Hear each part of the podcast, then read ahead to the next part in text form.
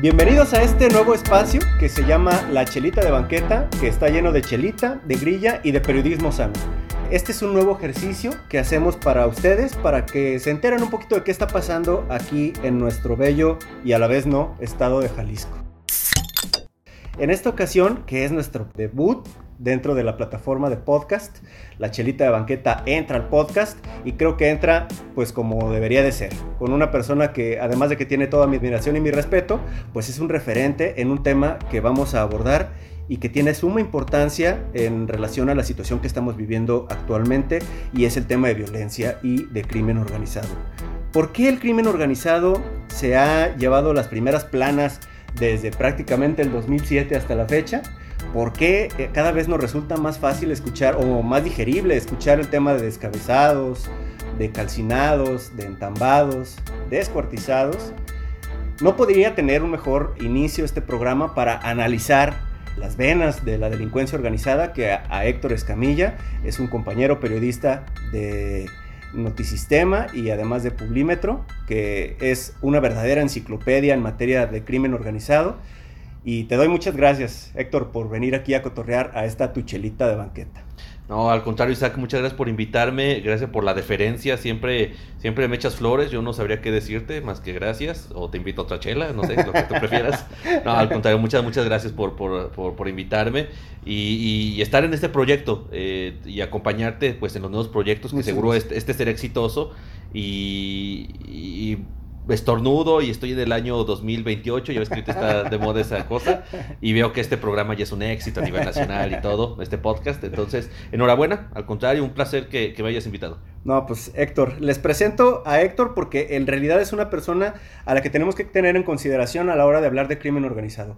Es cierto eh, que... bueno, espero que, que, mientras digas que yo no me dedico a eso, ¿verdad? Yo no sabría decir, lo que sé que es que se dedica al periodismo, no sé qué haga en sus ratos libres, pero es un personaje muy interesante en la escena porque nos ha retratado el narco prácticamente desde que era un bebé. No tienes poquito en esto, cabrón.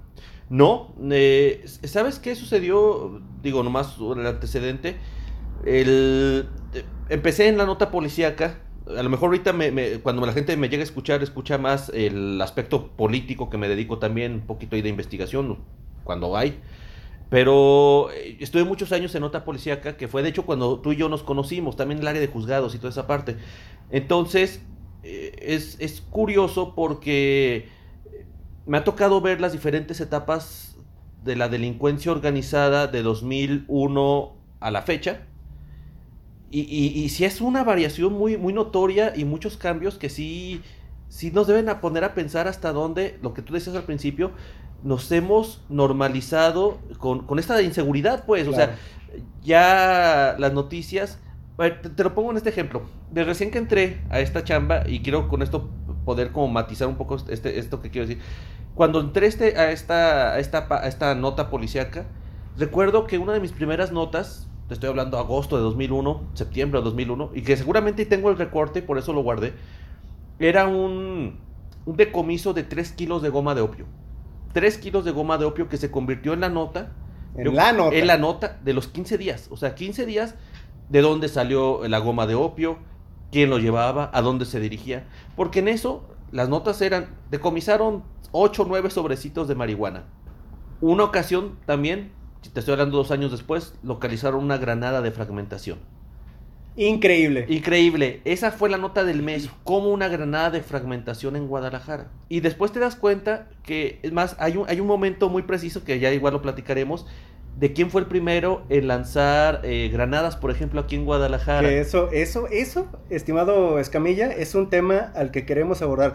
Este podcast tiene la intención sí de cotorrear, se llama chelita de banqueta por algo, esto se va a traducir ah, en una, se va a descontrolar, por supuesto, y se va a convertir en un ejercicio eh, periodístico, esperemos, inédito, en el que no solamente hablemos de, de cosas rudas, con la crudeza con la que regularmente lo hacemos. Evidentemente no es un tema de broma, pero eh, queremos que sea desenfadado para que los nuevos escuchas eh, se interesen por temas de lo que ocurre en nuestro estado, en nuestra metrópoli, eh, de cómo la situación se ha descompuesto hasta el momento en el que nos encontramos actualmente. Digo, no de 0 a 100 se comete un homicidio de un exgobernador eh, que además permanece impune, pero sí hay un antecedente, sí hay un inicio, sí hay un antes y sí hay un después del Jalisco tranquilo que nos retratábamos por allá por los años 2000, como bien lo dices, a este tranquilo, digo, a este estado revuelto que aunque las autoridades pues, gubernamentales insisten en decir lo contrario, pues no está bien en materia de seguridad, ¿no? En dos años de trabajo, en Jalisco logramos bajar 40% los delitos cometidos contra el patrimonio de las personas. Podemos simplemente con este dato demostrar que el avance es significativo y evidentemente que el reto es todavía muy importante. amén de los robos y amén de los atracos que son el pan nuestro de cada día y que está muy mal también normalizar esa situación, pues hay situaciones que tuvieron un origen, ¿no? Y en mi opinión, digo, con la poca experiencia que yo tengo en la cobertura policiaca, podría decir que el descontrol inicia con Felipe Calderón al frente del gobierno federal y un decreto de guerra al narco. Coincido, coincido. Si bien es cierto que la violencia ya tenía un antecedente pues eh, relativamente elevado, era cierto que también es cierto que no nos habíamos acostumbrado a los términos decapitado, ¿no? Eh, ejecutado, que es el... Que, es un modismo eh, y, también, por ejemplo, el término levantón. El término levantón ha sido muy castigado en los últimos años. Supongo que, que hasta el lenguaje evoluciona, el lenguaje debe cambiar. Pero el término levantón fue durante muchos años utilizado porque finalmente era la descripción de alguien que era privado de la libertad. O sea, vamos, se generó todo un calor alrededor que también eh, nos hizo aprender como periodistas esta cuestión de la delincuencia. tú recordarás cuando la delincuencia avanzó a este asunto de mandar, eh, primero eran las narcomantas, que luego la gente ya no quiere que tampoco le pongamos el prefijo narco, ¿no? Pero bueno, pero hacemos alusión de que son grupos delincuenciales, ¿no? Ok, las mantas. La gente, empezaron a dejar las mantas, por ejemplo, en diferentes lugares de la ciudad y los medios de comunicación no teníamos conocimiento de cómo actuar en esos casos, que manejábamos un mensaje y después, por temor y por réplica, manejábamos el del otro grupo, hasta que terminamos convertidos en la vocería para que se enteraran. Eso escaló posteriormente a videos de YouTube. Entonces, y después, hasta que finalmente ya los medios empezamos a entender que no podemos involucrarnos en esas dinámicas, más que los medios, los, reporteros, porque hay, hubo medios que siguieron con este, esta dinámica que incluso puso en riesgo a sus trabajadores, y tú recordarás algunos de ellos. Claro. Entonces, sí ha habido una evolución no ha sido un proceso sencillo. Eh, fueron cambios incluso drásticos, dolorosos, porque tuvo, esto derivó también esta escalada que compañeros tuvieran que dejar el trabajo ya sea por amenazas o por mera salud mental. Claro. Entonces, eh, pero bueno, básicamente... no, no todos los días, porque luego la gente puede creer que el reportero carece de corazón, alma y espíritu, ¿no? Y todos los días eh, desayuna un cornflakes viendo eh, o un cereal de su marca preferida, ¿no? Pero desayunan con el cadáver a sus pies, ¿no? El ejecutado del día. Desafortunadamente, eh, podría sonar a guasa, pero sí hay un ejecutado del día, ¿no? O sea, es, existe. La estadística actual eh, dice que en Jalisco, en los últimos cinco años por lo menos, se comete un promedio de 11 homicidios cada 48 horas. Ahí tengo un dato. Este año, 2021, no ha habido un solo, bueno, solamente ha habido un día donde no hubo homicidios en Jalisco. Y esa fue noticia. Y esa fue la noticia, que no hubo homicidios. Es... Y peor tantito, los demás días el promedio es de 4 o 5. Sí. Entonces. Entonces, estamos, estamos en un estado en el que cada aproximadamente 3 horas y media una persona es asesinada en nuestra entidad. No es, no es una estadística bondadosa, no es algo que se quiera presumir, por supuesto no por las autoridades y por supuesto que no por los ciudadanos, no es algo que nos, de, lo, de lo cual nos jactemos, ¿no? Al contrario, creo que si en algo estamos esperanzados los ciudadanos jaliscienses es que este tema reduzca y reduzca ya, el, el tema de los homicidios es dolorosísimo, pero de repente, Héctor, sí alcanzamos a mimetizarnos con la lógica de la jornada delincuencial, porque son tantas las tragedias y es tanto el dolor con el que convives día a día que llevarte eso a la mente definitivamente puede incidir para mal, pues. Sí, sí, sí. Yo, yo coincido contigo en eso. Es. Eh, pensando desde el aspecto individual y el aspecto social. ¿Y a qué voy con esto? El aspecto eh, social es normalizamos esta situación. Estamos acostumbrados a vivir entre muertos. Eh, ya no, el, saber que podemos hacer incluso una cartografía de, de muertos, y aquí me, eh, eh, me refiero que, por ejemplo, muchas personas tú platicas con un conocido, ahí mataron a tal persona, ahí mataron a fulanito, ahí le dispararon a tal. O sea, es ya una familiaridad con saber que hay, una, hay, violencia cerca de, de, uno. Y en el aspecto individual, uno sí se vuelve medio lurias, o sea, lo digo en esos términos. Paranoico, ¿no? Y paranoico. Eh, yo recuerdo alguna ocasión que sí antes de estacionarme en mi casa, que, es su casa de todos ustedes, antes de estacionarme... Ya dijo, ¿eh? Vamos todos a la casa de Hay fiesta hoy en la noche, sí. Eh, antes de estacionarme, sí me daba dos vueltas a la, la, manzana y tenía ya como bien contabilizados cuáles coches eran de los vecinos y cuáles no eran de, de, la zona. Me preocupaban los viernes y sábados porque había fiestas y llegaba más gente. Dices, no, no los conozco.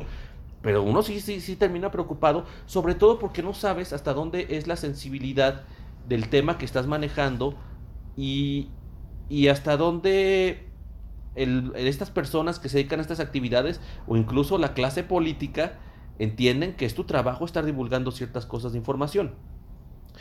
Yo reitero, 2008 tú decías esta, esta, esta guerra legitimadora que se lanza, eh, que, que, no tenía ni Tony, o sea, que era un reclamo social. Era un tema, ciertamente es una guerra de la legitimidad, Felipe Calderón no llega por la puerta grande al poder, llega encendido. Por la puerta de atrás lo sacan, ¿no? Del, sí, sí triste, lo cobijan. o sea, inicio, sí. la toma de protesta de Felipe Calderón ha sido, pues, por lo menos desafortunada. Por lo menos, ¿no? sin meternos más en detalle. Pero la estrategia, la, la, bandera, la estrella, la perla de la corona del calderonato es precisamente la guerra contra el crimen organizado, que no contra las drogas per se, ¿no? No hubo una estrategia eh, para, para, controlar a las personas que son adictas a, alguna sustancia, sino a los que producen y viven de esas personas que son adictas a la sustancia. Y, y, allí estuvo la bronca, porque, mira, eh, y, eh, comentaba, era un reclamo social, sí, cuando estaba Vicente Fox tú recordarás toda la cantidad de personas que hacían esta exigencia de poder combatir a la delincuencia organizada y decían, ah, es que Tú lo prometiste y todo ello. Vicente Fox finalmente no se... Fue muy laxo, Fue muy laxo, nos anima. Recordemos el cártel preferido, que fue el cártel de Sinaloa. ¿A que poco? Fue donde agarró... Casi no se notaba, ¿verdad? Casi no se notaba. Pero sí, hubo el cártel de Sinaloa, que era... que tuvo mucha protección. Fue cuando matan a Ramón Arellano Félix en, durante la administración de Fox. Recordarás, entonces en cierto modo el cártel de Sinaloa pierde a uno de sus principales rivales, el cártel de Tijuana. El cártel de Sinaloa crece, el Chapo se, acaba, se fuga en 2001 2000 o 2001, 2001. 2001, ¿verdad? Eh, se escapa del penal, entonces retoma este poderío. El escape parecía sacado de una película. Aquel 19 de enero de 2001, el Chapo salió de la cárcel de máxima seguridad en un carro de ropa sucia, iniciando su ruta en la lavandería de la penitenciaría y culminando en la zona donde se depositaban los desperdicios de comida y basura. En ese año, Vicente Fox tenía poco menos de dos meses como presidente de México. El, tema, por ejemplo, con, con, Vicente, con, Vicente Fox es que si hay un reclamo por combatir a la, delincuencia, pero la estrategia no tiene ni ton son y no se anima, no se avienta al tiro, por ponerlo en palabras más, palabras menos. El, llega Felipe Calderón, busca, busca consolidarse en este eh, legitimarse. ¿Cómo? Bueno, vamos, él, quiere dejar un legado, que es esta, el presidente que logró combatir a los cárteles, pero que equivocado estaba el señor.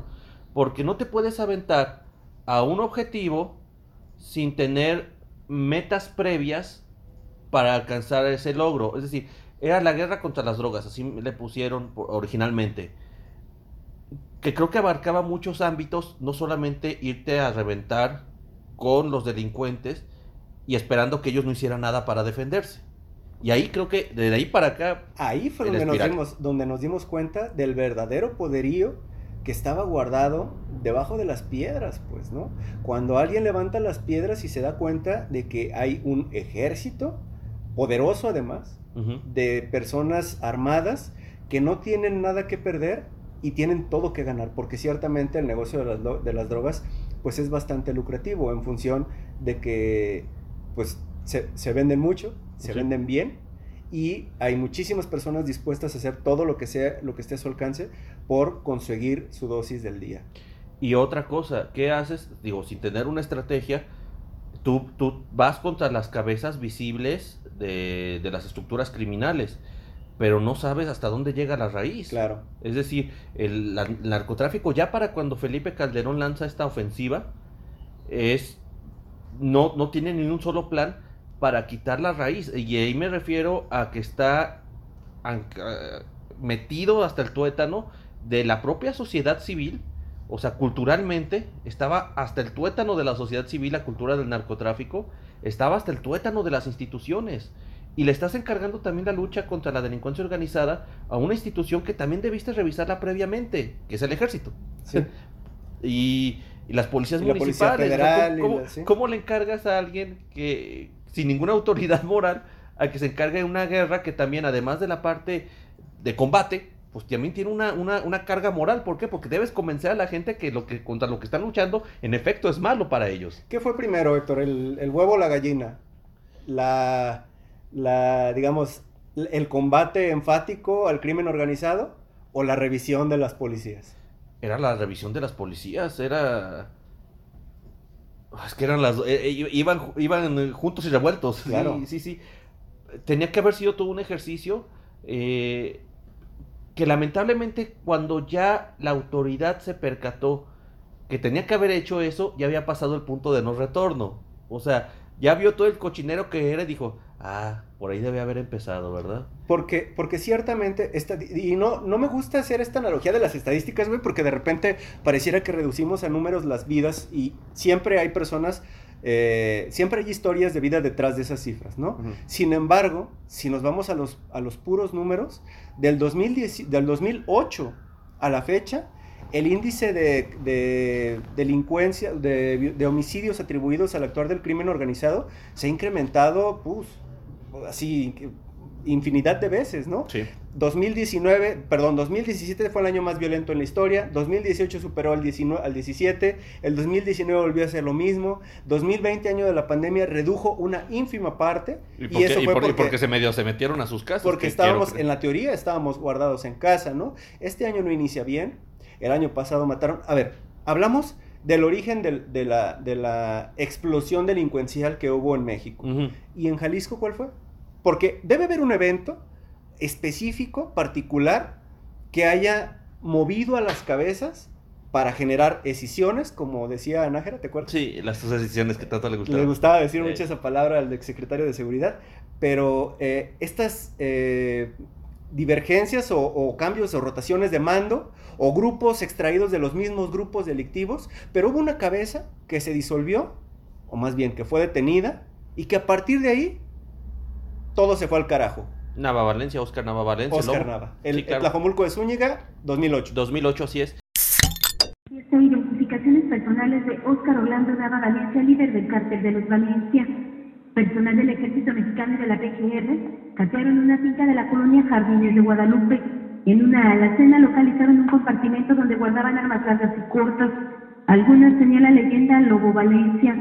Entre los decomisados se encuentran cientos de cartuchos, cargadores, marihuana, dólares, así como 31 armas cortas y 6 largas, en su mayoría bañadas en oro y plata.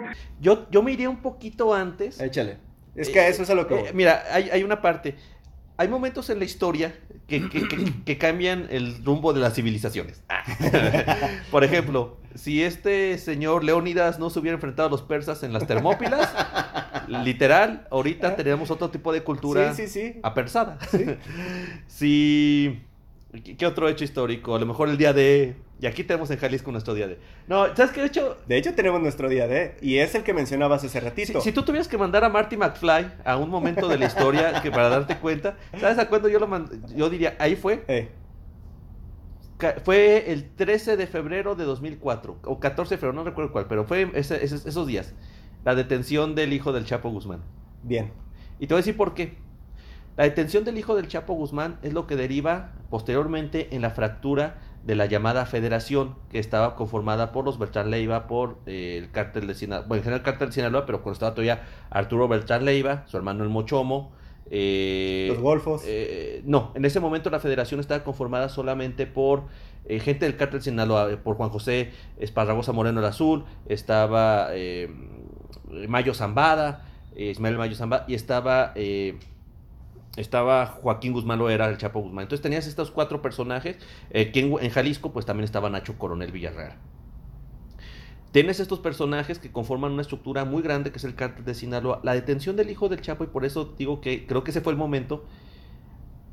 Dentro de, de la cultura se menciona en buena medida que un factor para que liberaran al hijo del Chapo Guzmán es la entrega de o el intercambio de el mochomo por la, liberación del hijo del Chapo Guzmán. Es una, un tema que se ha mencionado durante ya más de, de, de 11, de 11 12, 12, años, que yo no, no tengo la certeza, pero sí creo que habría evidencias para decir si puedo que había habido algún tipo de negociación. ¿Y por qué lo digo? ¿Y por qué digo que es trascendental? De no haber sido por, esa, por ese, ese incidente, el Mochomo no hubiera sido detenido y Arturo Beltrán Leiva no se hubiera sentido traicionado. Cuando Arturo Beltrán Leiva se siente traicionado, es cuando se da esta separación entre el cártel de, Sinaloa y empiezan las luchas.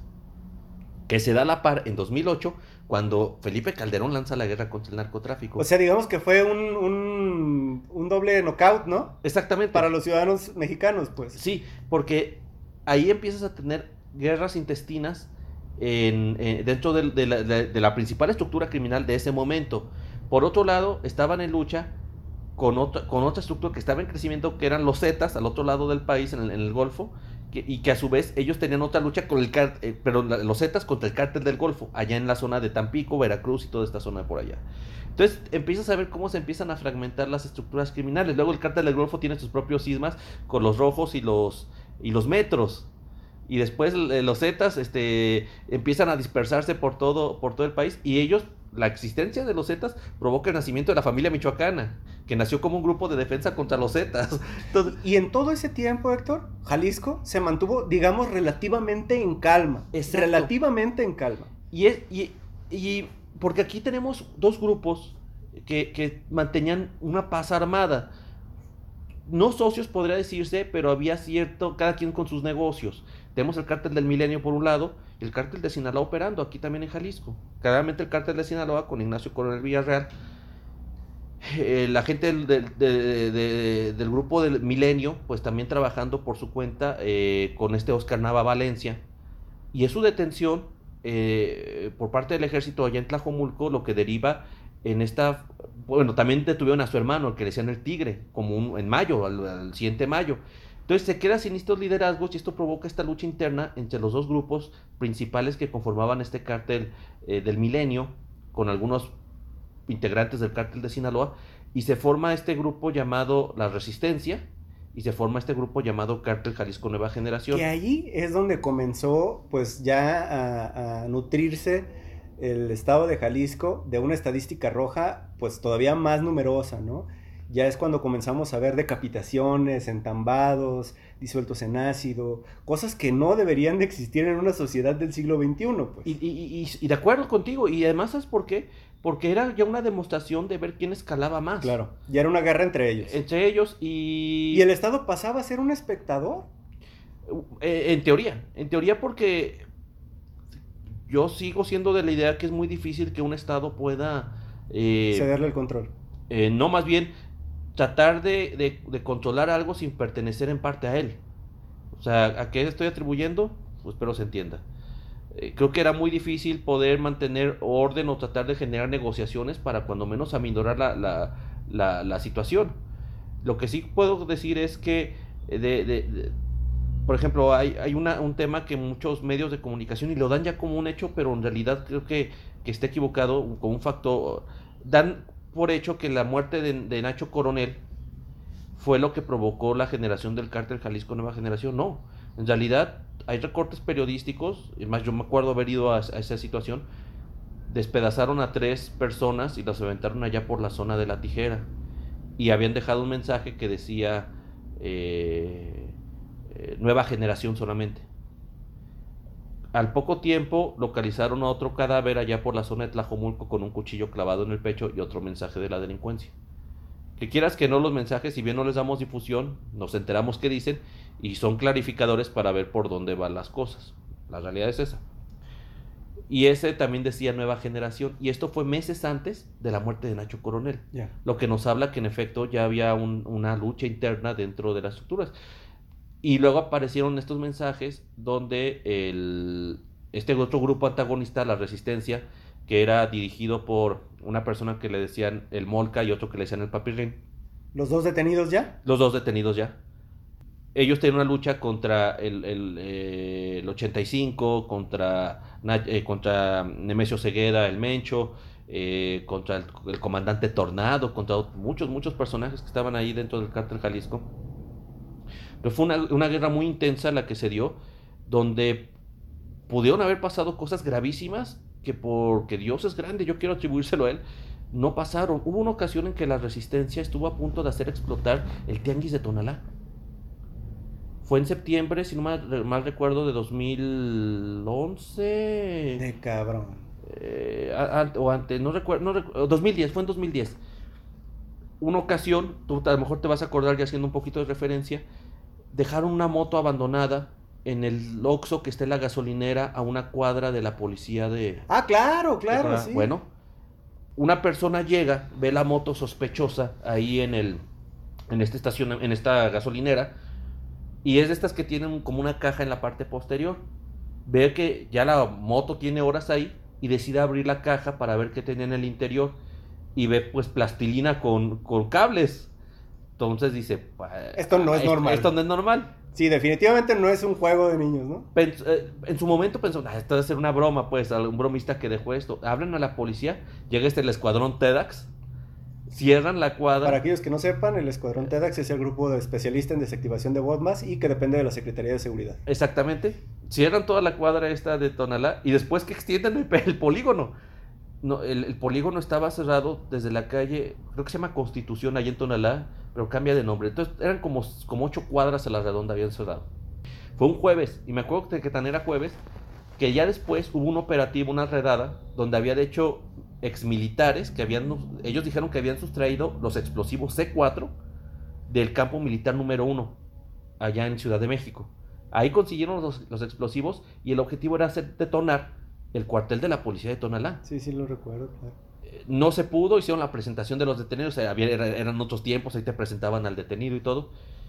Ya sabiendo nosotros en corto, y yo creo que no se hizo tan público por no generar pánico en ese momento, si esa cosa, esa moto hubiera explotado, hacía volar parte del tianguis. O sea, la onda expansiva hubiese llegado a, a- a las ocho cuadras a la redonda y poquito más. De la cantidad de explosivo que traían en esa moto. Entonces, y tenían bombas para hacer explotar otras zonas de la ciudad. Entonces, estamos hablando que ellos mismos se, fue- se iban superando a sí mismos. Esta detención de Molke y Papirin, en cierto modo, eh, ellos habían hecho alianzas, este, este grupo de la resistencia, con el cártel eh, Familia Golfo Milenio. Así se, eh, había cachuches que decían. FGM. Era Familia Golfo Milenio porque ellos hicieron alianzas con ellos, mientras que el cártel Jalisco Nueva Generación se había aliado con el cártel de Sinaloa eh, para tratar de mantener el control de Jalisco. El problema es que cuando el cártel Jalisco finalmente logra hacerse del control después del desmantelamiento de, perdón, de este grupo La Resistencia, sucede que eh, hay otra nueva disputa, pero entre el cártel Jalisco y el cártel de Sinaloa. Es una disputa que si bien ha estado ahí desde entonces, desde estoy hablando del año ya 2012, 2013, ha estado vigente, el cártel de Sinaloa no ha generado tantas confrontaciones como podría pensarse. Sí ha habido choques, pero no en la magnitud o escala que... Digamos que eh, eh, estructuralmente es un grupo más bien enfocado en el tema de los macronegocios que de las guerras, ¿no? Porque ciertamente tienen poder, poder bélico, pero pues han crecido o creciendo, crecieron mucho durante el sexenio anterior debido precisamente a que estaban expandiendo su negocio y su visión, ¿no? Exactamente. Y, y- y te En el de Calderón, quise decir. Eh, Sí, exactamente. Yo, eh, eh, por ejemplo, te digo, en este momento no se han limado asperezas entre el cártel de Sinaloa, Sinaloa y el cártel de Jalisco. Siguen peleando y disputándose. Fueron aliados en su momento de- en, esta, en este nacimiento y después se hicieron rivales. Entonces, el cártel Jalisco, pues ya finalmente se hizo del control de aquí del Estado. Hay cismas en el año 2007, inician en marzo de 2007, hay un hecho particular, el homicidio de una persona en Puerto Vallarta, que genera este, este, este, este cisma dentro del cártel Jalisco Nueva Generación y se forma esta, esta estructura de la nueva plaza. que podría decirse que llegó a a un, una calma a partir de que finalmente uno de los líderes de este otro grupo, la Nueva Plaza, pues fue asesinado con toda la brutalidad del mundo, esta persona identificada como el Cholo. Y que recientemente fue, que además nos dio a entender no solamente de, de, la, de la, gran eh, maestría en materia de investigación que tienen los grupos delictivos, porque dieron con él, se lo llevaron a una casa de seguridad, lo interrogaron y después lo dejaron en una, o sea, no solamente dieron a entender que había un gran nivel de investigación por parte de ellos, sino que también hay un gran nivel de omisión por parte de las cámaras de videovigilancia del C5, que nunca pudieron este, detectar el que un cadáver fuera abandonado a plena luz del día, me parece que fue en un lunes, eh, mm, en, la plaza, en la plaza principal de Tlaquepaque. No, fue jueves o miércoles, un día así. Sí, o sea, los dejaron ahí y duró tres horas porque la gente pensaba, o sea, primero no pasó ningún policía, ningún ciclopolicía pasó que pudiera ver cuando estaban cargando el, cadáver y lo abandonaron con un, eh, con un cuchillo, con un cuchillo clavado en el pecho, ¿no? Y después la gente pensó que sería una broma, o que sería un maniquí, o que sería cualquier otra cosa menos un cadáver. O que a lo mejor sí sería un cadáver, pero que lo, de, que lo denuncie alguien más. Porque eh, yo no me voy a meter en riesgo. No, y es la, gran, es la gran cantidad de simbolismos. Es, te dejo un cuerpo en la zona donde esta persona eh, fallecida pues trabajaba. Es decir, su zona de operación era Tlajomulco, Tlaquepaque, eh, los límites con Guadalajara, que es, una, es un foco rojo en cuanto a inseguridad y homicidios. Por esta disputa que existía, todavía hay unas células de este otro grupo que se mantienen vigentes y sigue la lucha a plena luz del mediodía y a tan solo una cuadra de la presidencia municipal de Tlaquepaque, integrantes del crimen organizado abandonaron el cuerpo de una persona envuelta en cobijas con dos cartulinas clavadas con cuchillos. El cadáver podría corresponder a Carlos Enrique Sánchez Martínez, alias El Cholo, quien es señalado como el líder del cártel Nueva Plaza, al que se le atribuyen ser el generador de violencia en los municipios de Tonalá, Tlaquepaque, Guadalajara, El Salto y Tlacomulco de Zúñiga. Imagínate, dejar un cadáver en un sitio que está rodeado de policías a plena luz del día, te habla de la capacidad de hacer, eh, de, la, de los grupos criminales, de, poder hacer lo que gusten. De entrar por donde sea y de llevarse a quien sea. El exgobernador de Jalisco, por ejemplo. Y lo de la situación del exgobernador de Jalisco te, te, habla mucho de si habrá sido una represalia del narcotráfico como tal por, por su desempeño como funcionario, una vendetta, o fue finalmente eh, que en efecto vamos, aquí lo que llama la atención es que nunca fue amenazado, o sea, no, no hay reportes de amenazas. No, de hecho, él nos presumía que se movía libremente. libremente por el Estado, que ni una mentada de madre recibía, ¿no? Sí. Estaba muy orgulloso de eso, además. Y, con poca seguridad, digo, para las condiciones de riesgo que sí podía tener, porque, vamos, sí hubo golpes importantes o situaciones graves durante su administración.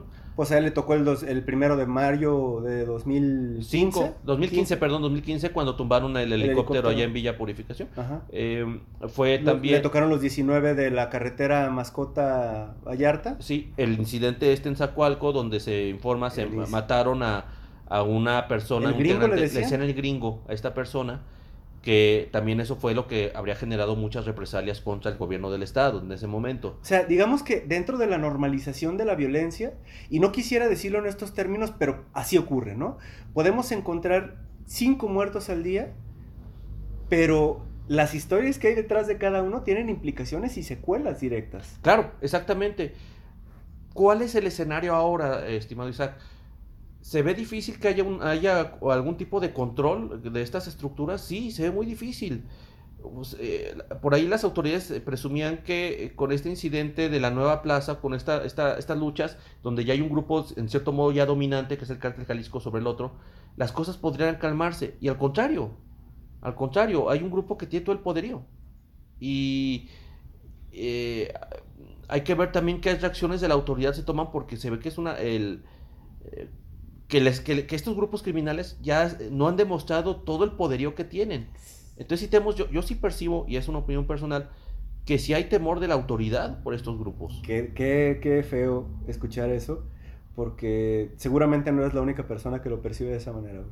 Y la verdad es que sí me, o sea, era, era necesario, pues, que alguien nos diera un antecedente de la situación que estamos viviendo en la actualidad. Vemos que hay puntos clave dentro del, del Jalisco que fue en los años 2000 a los 2010 y a la actualidad, ¿no? El 2021 no es un buen año. Pareciera entonces que eh, pese a toda la gran... que eso es lo que también luego nos, nos pesa como ciudadanos, Héctor, que eh, se ha hecho una inconmensurable, un, un gasto inconmensurable en el aparato de seguridad que no se traduce en mejores condiciones de seguridad. Deja tú de que las estadísticas reduzcan, ¿no? Porque eso es lo que le importa a las autoridades, de que la ciudadanía se sienta a gusto en la vía pública. Es, eso. No, ¿cómo, ¿Cómo puedes estar a gusto en el corredor Chapultepec cuando sabes que en cualquier momento podría llegar algún funcionario de alto nivel que podría ser pues un blanco eh, estratégico de la delincuencia organizada. Hubo una temporada, por ejemplo, los antros, que se cayó, por ejemplo, la atención a estos espacios por los ataques que hubo, por ejemplo, en hubo, había un, el Butter que estaba ahí en, cerca de la Minerva, donde mataron incluso a, lanzaron granadas, eh, no recuerdo la cantidad exacta de muertos, creo que fueron como seis o siete muertos,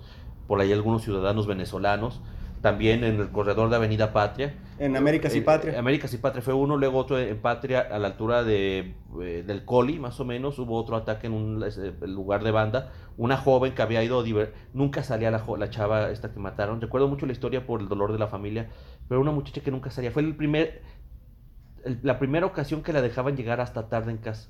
Y se quedó el suficiente tiempo para que ocurriera un ataque con a balazos, dispararon, rafaguearon la fachada y ella estaba esperando a su papá para irse cuando la matan. Que, que esa es la otra parte a la que tenemos que llegar inevitablemente. Digo que yo no sé si, si, si, escogiste bien al primer invitado, porque la gente va a decir, ah, ya no voy a escuchar esto.